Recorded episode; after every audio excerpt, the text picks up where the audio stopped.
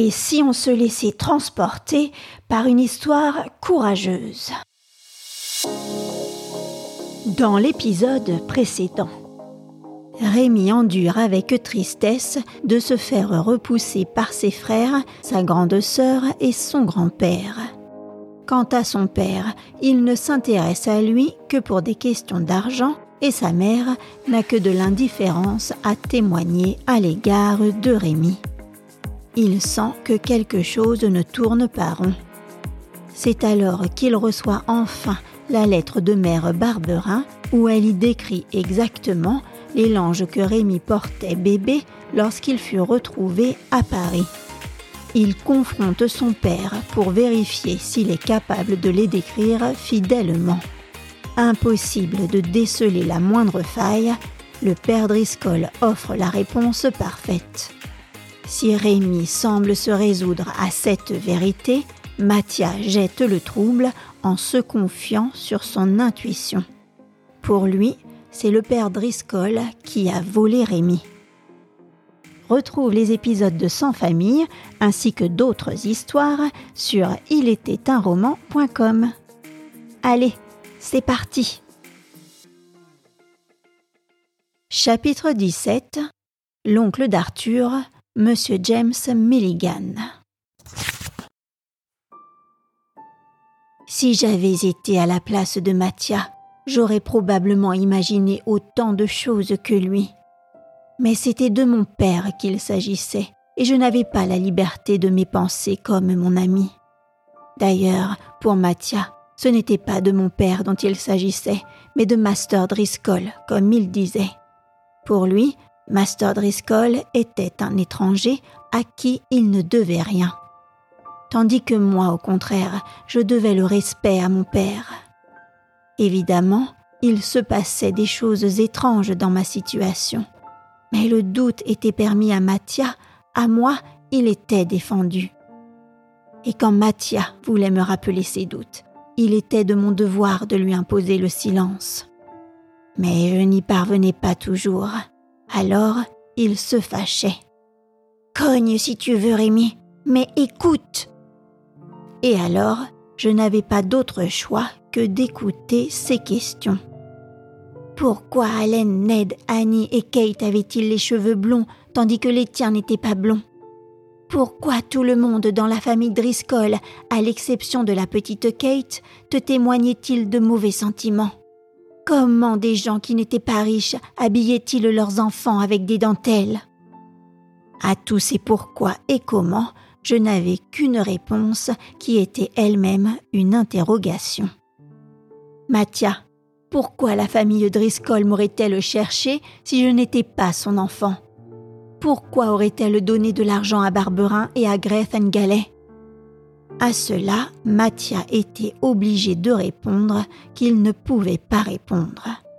Cependant, il ne se déclarait pas vaincu.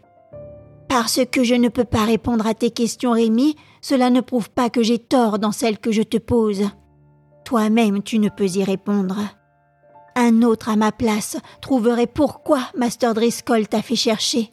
Moi, je ne le trouve pas parce que je ne suis pas très malin et que je ne connais rien à rien.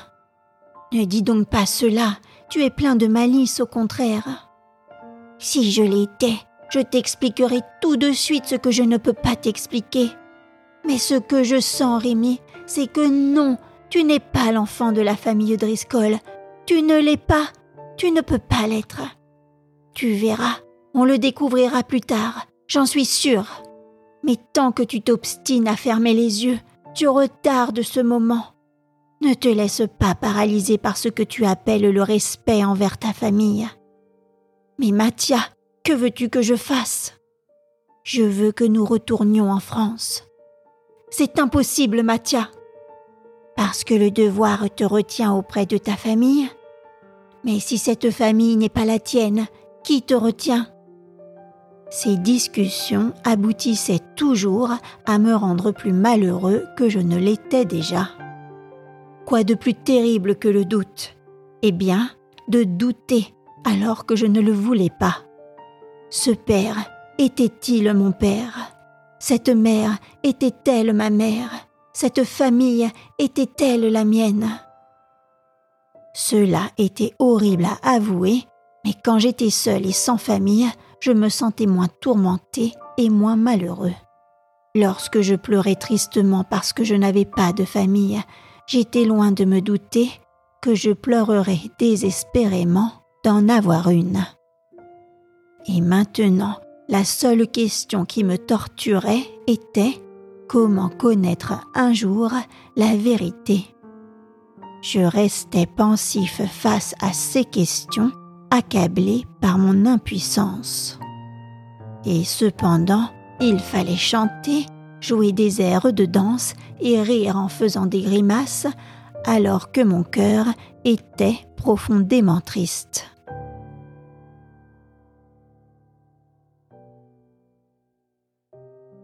Les dimanches étaient mes jours préférés car on ne jouait pas de musique dans les rues de Londres. Ainsi, je pouvais librement m'abandonner à ma tristesse en me promenant avec Mathia et Capi. Comme je ressemblais peu à l'enfant que j'étais quelques mois auparavant. Un de ces dimanches, alors que je me préparais à sortir avec Mathia, mon père me retint à la maison. Il me confia qu'il aurait besoin de moi dans la journée et envoya Mathia se promener tout seul.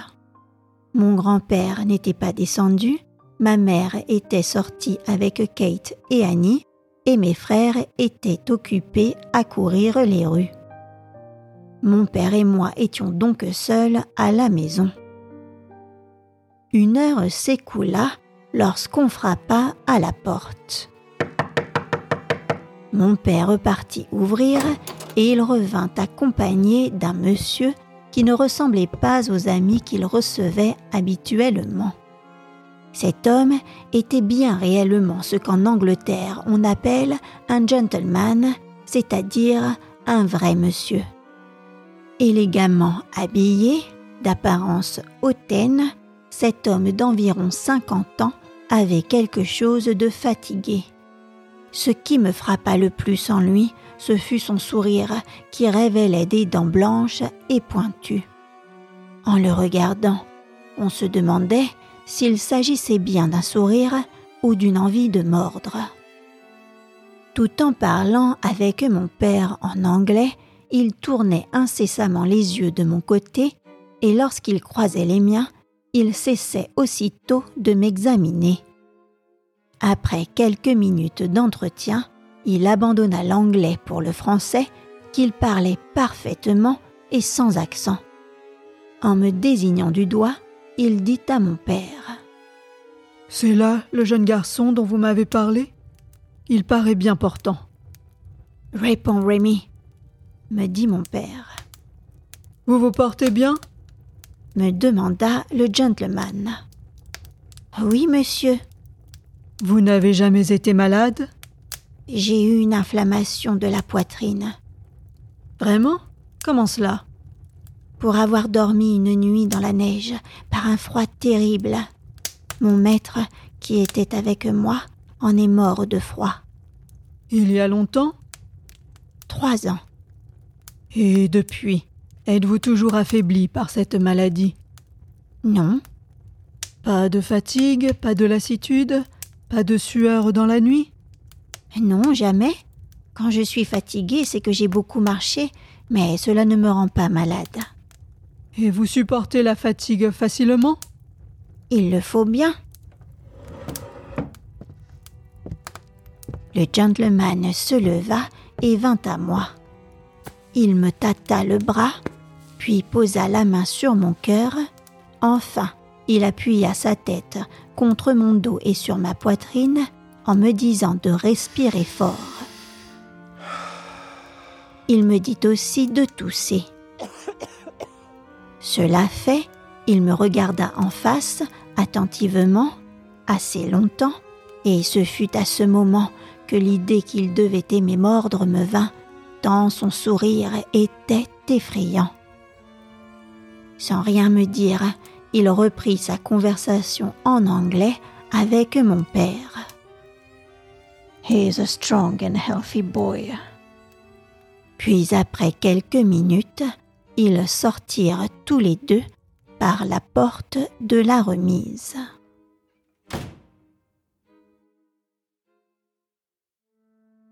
Resté seul, je me demandais ce que signifiaient les questions de ce gentleman. Voulait-il me prendre à son service? Devrais-je me séparer de Mathia et de Capi? Mais il était hors de question pour moi de me retrouver le domestique de quiconque, et encore moins de ce gentleman qui me déplaisait. Au bout d'un certain temps, mon père rentra. Il me dit qu'il devait sortir et que j'étais libre d'aller me promener si j'en avais envie.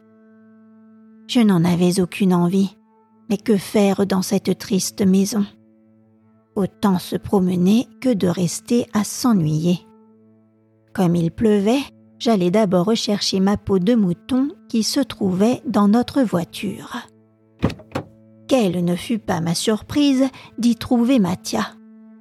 J'allais lui adresser quelques paroles quand il mit sa main sur ma bouche.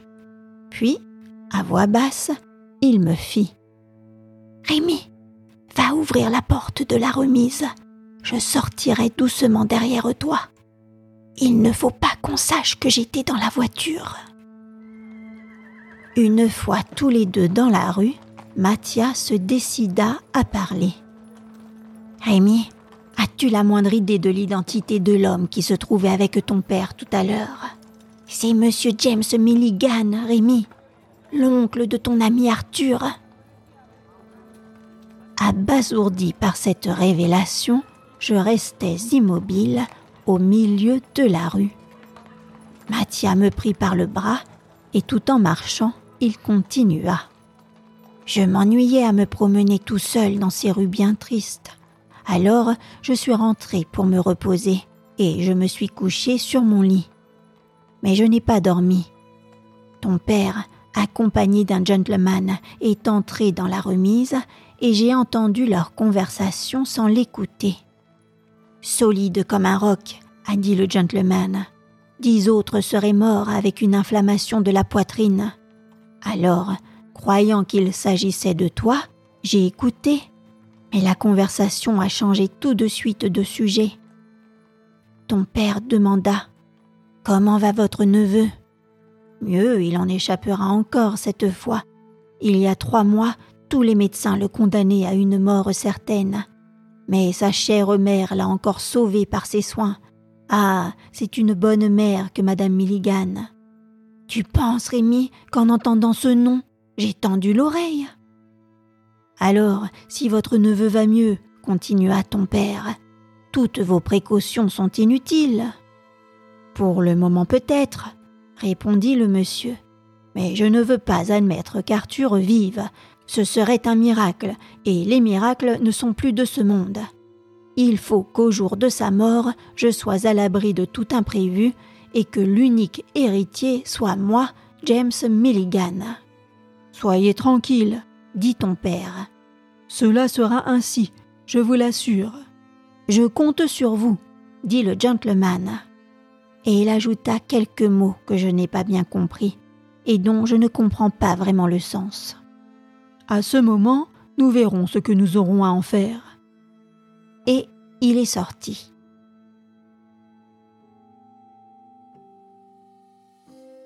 Ma première idée en écoutant ce récit fut de rentrer pour demander à mon père l'adresse de M. Milligan. Je voulais avoir des nouvelles d'Arthur et de sa mère. Mais presque aussitôt, je compris que c'était une folie. Ce n'était pas à James Milligan qui attendait avec impatience la mort de son neveu qu'il fallait demander des nouvelles d'Arthur. Et puis, il aurait été imprudent d'avertir M. Milligan qu'on l'avait entendu. Arthur était vivant, il allait mieux. Pour le moment, il y avait assez de joie pour moi dans cette bonne nouvelle.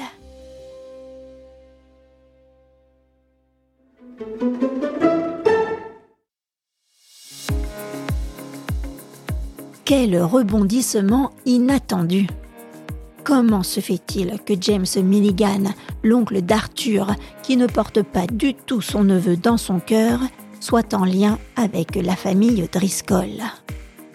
La suite au prochain épisode. Si toi aussi tu as envie de soutenir mon podcast, n'hésite pas à laisser une note ou un commentaire ou à t'abonner à la newsletter sur ilétait-un-roman.com. Merci pour ton écoute et à très vite